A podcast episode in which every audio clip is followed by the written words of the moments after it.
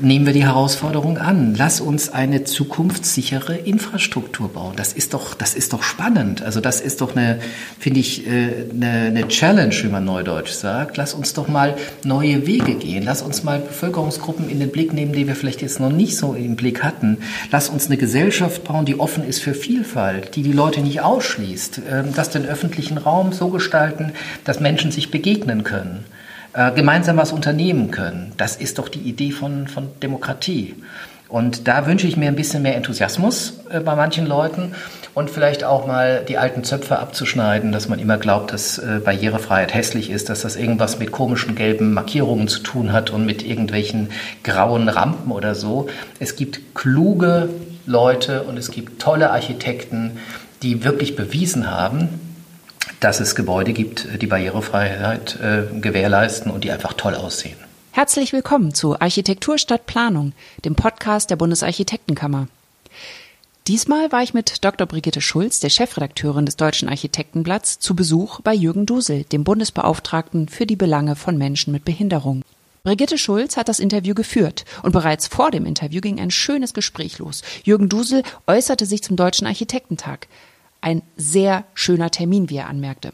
Auf dem DAT, das Kürzel hat er umgewidmet von Deutscher Architektentag zu durch Architektur teilhaben, hat er zur Eröffnung ein beeindruckendes Plädoyer für das barrierefreie Bauen gehalten. Sie können sich dies und fast alles, was im großen Saal an dem Tag stattgefunden hat, noch auf der Facebook-Seite der Bundesarchitektenkammer anschauen. Liken Sie und geben Sie Ihre Kommentare ab. Darüber freuen wir uns sehr. Jürgen Dusel meint, obwohl Planerinnen das Thema barrierefreies Bauen nicht gerade sexy finden, bewege sich da etwas zum Guten. Das zeigt auch der Erfolg der Regionalkonferenzen zum inklusiven Gestalten, die Jürgen Dusel gemeinsam mit den Länderkammern und der Bundesarchitektenkammer veranstaltet. Diese Konferenzen befassen sich mit dem Thema barrierefreies Bauen in den Bundesländern. Alle Informationen dazu finden Sie unter behindertenbeauftragter.de und unter bak.de slash Berufspolitik slash inklusiv gestalten. Brigitte Schulz stellte als erstes die Frage nach dem gestalterischen Anspruch bezogen auf die Barrierefreiheit. Ob schöne Barrierefreiheit ein verzichtbarer Luxus sei, nach dem Motto, wichtig ist nicht etwa die gute Gestaltung, sondern dass es überhaupt ein barrierefreies Leitsystem gebe. Darauf antwortete Jürgen Dusel, ja, der Anspruch ist natürlich, schöne Architektur zu haben. Ich glaube, keiner äh, möchte hässliche Architektur haben und es gilt natürlich auch für die Barrierefreiheit. Es gibt viele Gebäude, die barrierefrei sind und wirklich schön sind. Und äh, ich erlebe halt manchmal, dass im Nachhinein dann irgendwie was repariert wird, dass man erstmal was baut und dann hinterher feststellt, hoch, es ist nicht barrierefrei und dann wird irgendwas angeflanscht. Das sieht dann meistens nicht so gut aus. Ne? Aber wenn man, wenn man sozusagen ähm, Barrierefreiheit von Anfang an mitdenkt, wenn man auch das als Kreativleistung äh, nimmt, wenn man, wenn man sich damit auseinandersetzt, wenn man das Gefühl hat, ähm, da haben sich Leute auch Gedanken gemacht, dann kann Barrierefreiheit gut aussehen. Und ähm, ich finde, das ist auch schwierig, ähm, wenn man quasi Schönheit gegen, gegen Zugänglichkeit äh, ausspielen würde, sondern es geht darum, eine Infrastruktur zu bauen, die attraktiv ist und die bestimmte Qualitätsstandards erfüllt. Es fragt sich ja auch keiner, äh, ob Statik ähm, schön ist oder nicht schön ist, sondern es ist oder Brandschutz schön ist oder nicht schön ist. Es ist eine Form der, des, der Qualität. Und was mich manchmal stört, ist, dass man, dass man Barrierefreiheit immer so negativ konnotiert. Also dass man Barrierefreiheit so konnotiert nach dem Motto, naja, das müssen wir auch machen, weil das ist halt auch mhm. für Menschen mit Behinderungen. Und ich glaube, wir müssen davon wirklich wegkommen. Wir müssen inklusiv denken. Und ähm, uns muss klar sein, für wen bauen wir und wie bauen wir. Und dann äh, bin ich der Überzeugung, es gibt so kluge Architektinnen und Architekten in Deutschland, äh, dass, man, dass man da attraktive Gebäude, attraktive Infrastruktur bauen kann. Das heißt, das hat auch was mit dem zu tun, was Sie gerade meinten. Wenn es im Nachhinein angeklebt wird, ähm, sieht es nicht gut aus. Also das auch ähm, von vornherein mitzudenken, ja. wäre ja auch eine Möglichkeit, ähm, ich sag mal, den tatsächlich ja schlechten Ruf der, des der Barrierefreiheit unter den Architekten im Sinne von, ähm, ach, und das, das müssen wir jetzt auch noch machen, so, ähm, das, funkt, das passiert ja nur, wenn man ähm, sich das alles so schön überlegt hatte und dann fällt mhm. einem ein, ach herrje. So, ähm, mhm. also das ist auch ein Plädoyer, das von Anfang an mehr mitzudenken, oder? Ja, weil ich glaube, das ist auch in anderen Bereichen so. Wenn man nachträglich nochmal was anbauen muss, wenn man nachträglich feststellt, man hat irgendwas in dem Konzept vergessen und muss dann noch reparieren und muss dann noch sozusagen korrigieren, äh, dann ist es schon eine große Herausforderung, das auch attraktiv zu machen. Also zum einen ist es wirklich so, man muss Barrierefreiheit von Anfang an mitdenken und das setzt natürlich voraus, äh, dass man, dass man Problembewusstsein hat. Und ich wünsche mir natürlich, dass diese Idee, diese Idee Design for All, dass die sozusagen implementiert wird, auch in die Ausbildung von Architektinnen und Architekten. Aber das betrifft auch ganz andere Berufsgruppen. Also wir haben zurzeit noch eher so eine exklusive Denke. Äh, wir begreifen immer noch die Zugänglichkeit äh, und die, die Teilhabe ähm, eher äh, für, ja, für eine Randgruppe von Menschen mit Behinderungen. Das ist völlig falsch. Und wenn es um Teilhabe geht, dann geht es eben um eine Frage auch eines Wertesystems. Und das gilt auch für Gebäude und für Architekten äh, und auch für Architektur. Ich äh, habe ja ein Motto für meine Amtszeit gewählt und dieses Motto heißt Demokratie braucht Inklusion. Und ich habe ja gesagt, ich will jetzt keine Debatte aufmachen, inwieweit Architektur, ob es eine demokratische Architektur gibt. Das wurde ja schon 50er und 60er ja, Jahren diskutiert. Aber mir geht es darum, wenn wir tatsächlich was bauen, eine Infrastruktur, äh, Infrastruktur bauen, wenn wir, wenn wir etwas ähm, neu schaffen, wenn wir auch im Bestand was nachbauen, dann sollte uns schon klar sein, ähm, dass möglichst alle Menschen davon äh, partizipieren können. Das sollte der Anspruch sein. Und ich glaube, wir müssen auch weg von diesem Spannungsverhältnis. Also, dass man denkt, äh, dass, dass Barrierefreiheit in einem Spannungsverhältnis, also in einem negativen Spannungsverhältnis, ähm, zur Attraktivität von Gebäuden äh, steht, sondern ich würde dieses Spannungsverhältnis positiv beschreiben. Es ist ein spannendes Unterfangen, sich damit auseinanderzusetzen.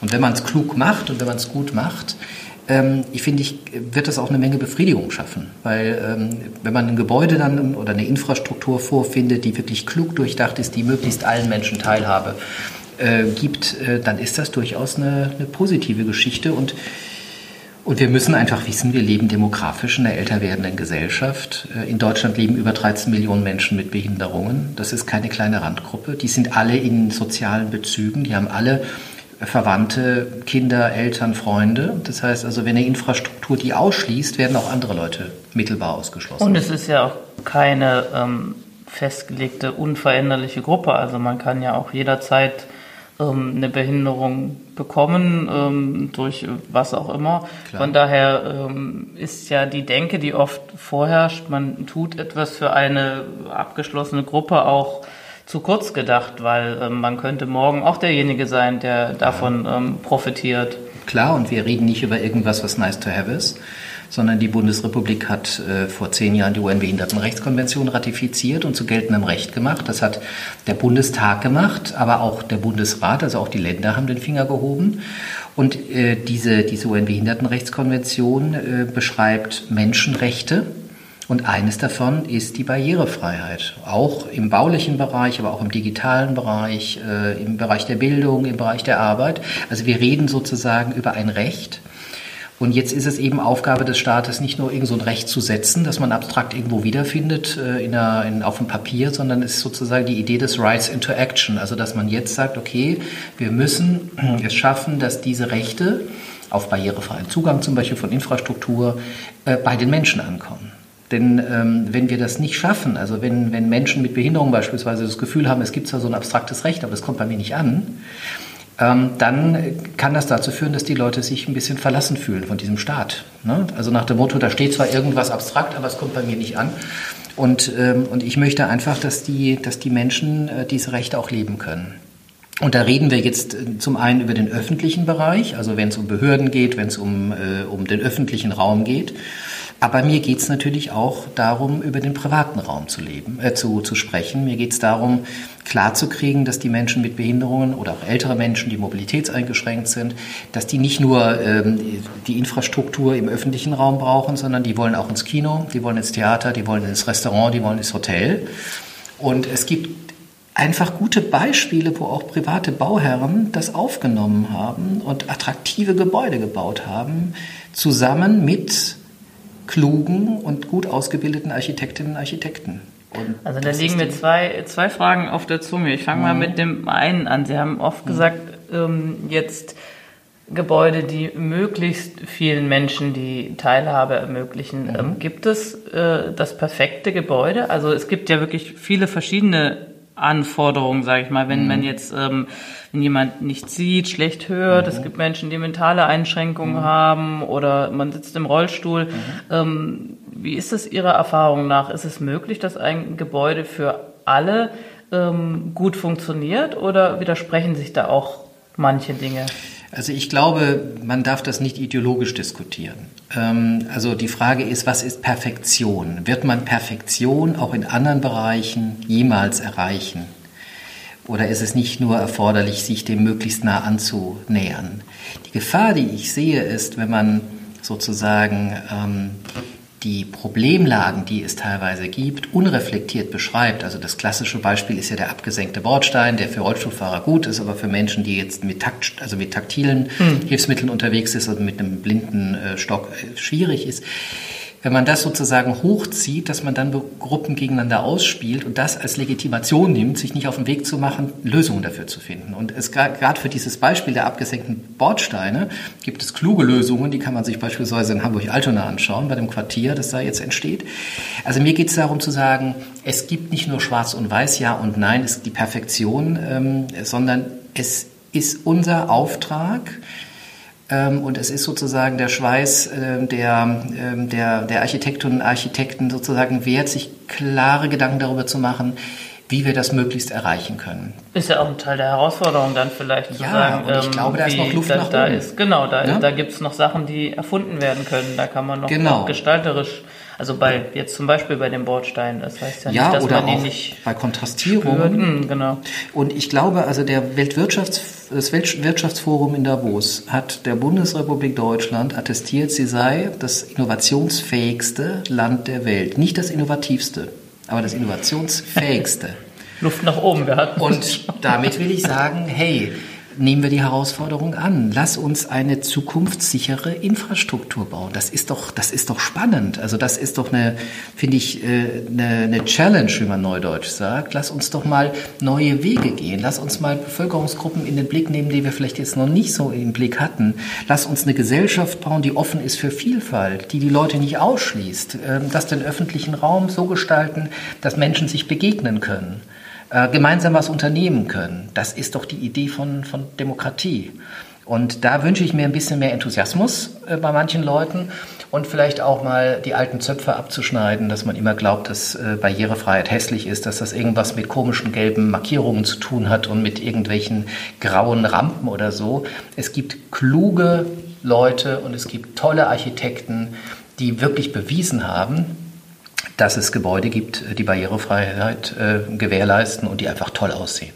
Mhm. Da sind wir ja ähm, im Grunde auch bei den Regionalkonferenzen, wo ja gerade solche Beispiele äh, vorgestellt werden. Mhm. Ähm, da haben Sie ja jetzt viel Kontakt mit Architekten. Ähm, Sie hatten vorher die UN-Behindertenrechtskonvention erwähnt. Ähm, was ist Ihr Gefühl jetzt so auch auf den Konferenzen? Sie waren ja auch als Zuhörer oft dabei. Ähm, wie weit sind die Architekten in dem Thema? Also ich glaube, dass es wirklich zu spüren ist, dass da ein großer Bedarf an Information ist und aber auch ein großer Gestaltungswille. Das merke ich schon. Also äh, ich erlebe, dass die Regionalkonferenzen wirklich voll sind von Menschen, die sich um dieses Thema äh, Gedanken machen.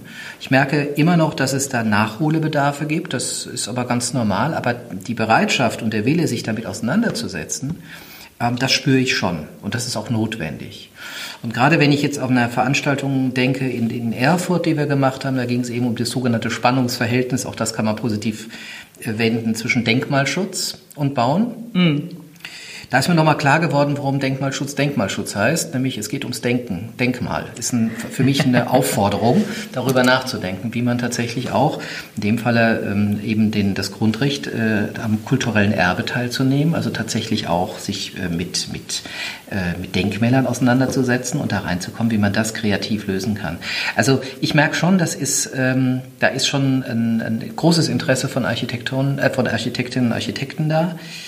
Das mag auch damit zusammenhängen, dass ja das Thema Design for All und Barrierefreiheit äh, in der Ausbildung, in der auch Hochschulausbildung keine große Rolle spielt bislang. Auch das müssen wir ändern. Ja? Das habe ich ja schon mal gesagt. Das gilt aber nicht nur für Architektinnen und Architekten, da sind auch Bauingenieure gefragt, äh, aber auch ganz andere Berufe sind da gefragt, wie bei Ärztinnen und Ärzten, die sehr viel über Krankheit lernen, aber nicht so sehr über Behinderung. Ähm, bei ähm, Lehrerinnen und Lehrern, die Regelschule äh, machen wollen, äh, die müssen auch über Heterogenität von Klassen was lernen. Also wir müssen einfach dieses Thema Diversity müssen wir aufmachen. Aber es lohnt sich. Mhm. Ja, es ist noch viel zu tun, hat man das Gefühl. Also. Ja, aber äh, gut, wir haben, schon, wir haben schon ein paar Schritte gegangen. Also das ist ja auch mein Job sozusagen, da ein bisschen zu drücken und zu sagen, ähm, äh, lass uns jetzt nicht sozusagen immer sagen, werden wir dieses Ziel hier erreichen, also die Stichwort das perfekte Gebäude. Lass uns mal auf den Weg machen. Ich habe manchmal das Gefühl, wir laufen noch nicht so richtig los oder nur langsam los und, und mein Ziel ist es einfach zu sagen, wir äh, gehen jetzt diesen Weg. Und nochmal, ich finde das auch attraktiv, weil ähm, eine Infrastruktur, die offen ist äh, für alle, ist eine gute Infrastruktur und wird auch letztlich dem Standort Deutschland gut tun. Das heißt für die Architekten vielleicht auch ähm, einfach mal machen, im Zweifel auch ausprobieren und auch Fehler machen dürfen vielleicht und sagen, okay, das ähm, dann das hat jetzt vielleicht nicht so gut funktioniert, das ja. machen wir jetzt anders. Ähm. Ich vergleiche das so ein bisschen mit einer Wanderung, das, äh, mit, der, mit der Inklusion. Also man, man will da irgendwie ein Ziel erreichen, ähm, man, man hat sozusagen morgens seinen Rucksack gepackt, man hat da die, die Tools drin, wie man so schön sagt. Also man hat da seine Kleidung drin und man hat vielleicht auch eine Karte drin und was zu essen und man läuft dann los, man hat das Ziel vor Augen und da kann man natürlich auch mal den, die falsche Abzweigung nehmen. Das ist zwar nicht schön, aber das kann passieren. Dann muss man allerdings tatsächlich auch den Mut haben und auch äh, die Courage haben zu sagen, okay, da sind wir jetzt falsch abgebogen. Wir laufen jetzt wieder zurück und nehmen die richtige. Äh, äh, den richtigen Weg dahin. Ähm, und äh, ich glaube, wenn man das so spielt, dann, dann ist das auch in Ordnung. Aber wir müssen loslaufen. Und äh, ich erlebe jetzt bei diesen Regionalkonferenzen, dass tatsächlich wir da schon, dass, dass wir laufen. Und das ist gut so. Ähm, wenn Sie, also der mhm. große Zuspruch auf den Regionalkonferenzen, hatten Sie gesagt, zeigt ja auch, dass es den Architekten wichtig ist, dass sie mehr darüber erfahren wollen. Mhm. Ähm, was aus Ihrer Sicht, was, was würden Sie Architekten raten? Ähm, was ist auf jeden Fall na, zu beachten? Klingt so ein bisschen nach Vorschrift, aber mhm. ähm, was ist wichtig? Also ich würde wirklich sagen, dass man, dass man Barrierefreiheit wirklich als Qualitätsstandard beschreibt. Dass man also auch in den Diskussionen mit den Bauherren dass ähm, ähm, die Debatte nicht führt, das machen wir dann auch zusätzlich, weil wir es machen müssen, weil es halt für Menschen mit Behinderung gut ist, sondern dass man sagt, das ist, gehört einfach zur modernen Architektur dazu. Wir bauen nachhaltig, wir bauen vielleicht auch klimaneutral, wir bauen attraktiv und wir bauen auch barrierefrei. Und weil ich Bauherren sage, äh, das ist natürlich auch wichtig, dass also die Idee, äh, dass, dass man barrierefrei baut, äh, auch bei den Bauherren ankommt. Und äh, es gibt natürlich die rechtlichen Rahmenbedingungen, die sind nicht allen bekannt, aber wir müssen eben weg von dieser Idee, dass das äh, so negativ konnotiert ist, sondern wir müssen sagen, wer heutzutage Barrieren baut, ist entweder ein schlechter Architekt oder ein schlechter Bauherr. Das macht keinen Sinn, Barrieren zu bauen. Ja? Wer Barrieren baut, macht was falsch. Und, ähm, und diese Idee, dass, dass Barrierefreiheit, Zugänglichkeit eben ein Standard ist, der klug ist und vernünftig ist, den man nicht macht, weil man ihn machen muss, sondern weil es vernünftig ist, das müssen wir noch mehr in die Breite bringen. Und das müssen wir im öffentlichen Bereich noch mehr reinbringen, das müssen wir aber auch im privaten Bereich mehr reinbringen. Da wünsche ich mir natürlich auch die Unterstützung von Architektinnen und Architekten, die ja nun wirklich äh, im ganzen Land unterwegs sind und tagtäglich damit zu tun haben, eben dafür zu werben und zu sagen, äh, wenn wir heute neu bauen, äh, dann bauen wir ähm, in der guten Qualität. Und dazu gehört einfach auch die Zugänglichkeit. Und es ist vermutlich auch nicht viel teurer, oder? Wie ist da Ihre Erfahrung? Ja, das ist nicht viel teurer ähm, und das erleben wir jetzt gerade im sozialen Wohnungsbau, ähm, weil ich äh, zurzeit ziemlich intensiv am Werben bin, dass wir den sozialen Wohnungsbau grundsätzlich barrierefrei bauen, weil nur barrierefreier Wohnungsbau verdient überhaupt den Namen sozialer Wohnungsbau. Also die Menschen gehen zurzeit auf die Straße und demonstrieren dafür, dass sie mehr bezahlbaren Wohnraum kriegen in den Städten, teilweise auch auf dem Land, also auf dem Land. Menschen mit Behinderungen oder auch ältere Menschen haben zusätzlich das Problem, dass der Wohnraum nicht nur bezahlbar sein muss, sondern muss auch barrierefrei sein, damit sie möglichst lange in der Wohnung selbstbestimmt leben können und beispielsweise nicht in Altenpflegeeinrichtungen müssen oder damit Menschen aus Heim auch wieder rauskommen. Und, äh, und äh, ich bin gerade intensiv dabei, ähm, dieses Thema zu spielen und zu sagen, Wenn wir jetzt viel Geld in die Hand nehmen, Stichwort Wohnungsgipfel, wenn wir jetzt viel Geld in die Hand nehmen und, äh, und neue Wohnungen bauen, dann lasst uns bitte nicht den gleichen Fehler machen, den wir immer wieder gemacht haben, dass wir sozusagen eine Stückzahl an Wohnungen bauen. Davon bauen wir 90 Prozent normal, als ob barrierefrei nicht normal wäre, und 10 Prozent, wenn es überhaupt so weit ist, bauen wir barrierefrei. Was soll der Unfug? Lass uns alles grundsätzlich gut bauen. dazu gehört die Barrierefreiheit. Also da wünsche ich mir auch von den Architektinnen und Architekten sozusagen Teil der Bewegung zu sein äh, und dieses Thema auch ganz offensiv äh, zu, zu diskutieren. Und dieses Argument, dass es teurer sei, das sind, glaube ich, auch, ist auch eines der, der Mehren, die man, die man da immer wieder erlebt, weil gerade im sozialen Wohnungsbau mittlerweile die Mehrgeschosse allen Aufzug haben und im Grunde ist der Aufzug das, was mehr Geld kostet. Und wenn man kluge Konzepte hat, dann ist das auch mit dem Mehr an Platz, in Anführungsstrichen, ähm, nicht, nicht das Thema. Ne? Und Sie hatten ja auch vorher ähm, Stichwort Brandschutz.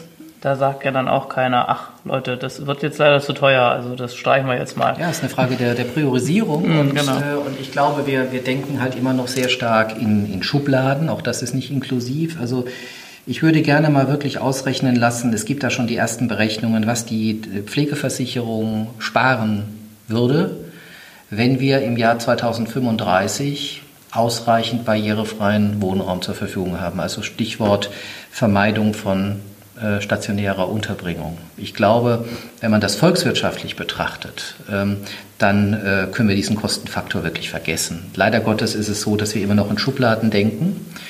Ähm, das ist kein inklusiver Ansatz, ähm, aber ich glaube, wir sollten uns tatsächlich da äh, ein bisschen klug machen und das auch mal so diskutieren.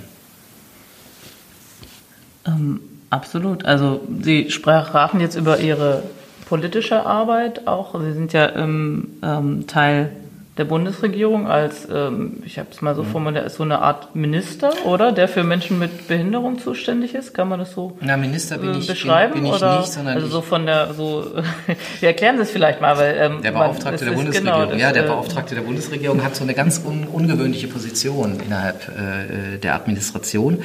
Ich bin einerseits äh, keinem Ministerium zugeordnet, also interministeriell tätig, weil Politik für Menschen mit Behinderungen ja nicht nur Baupolitik ist oder Arbeits- und Sozialpolitik, sondern alle Lebensbereiche beinhaltet. Also wir haben zurzeit sehr viel mit dem Gesundheitsministerium zu tun, beispielsweise.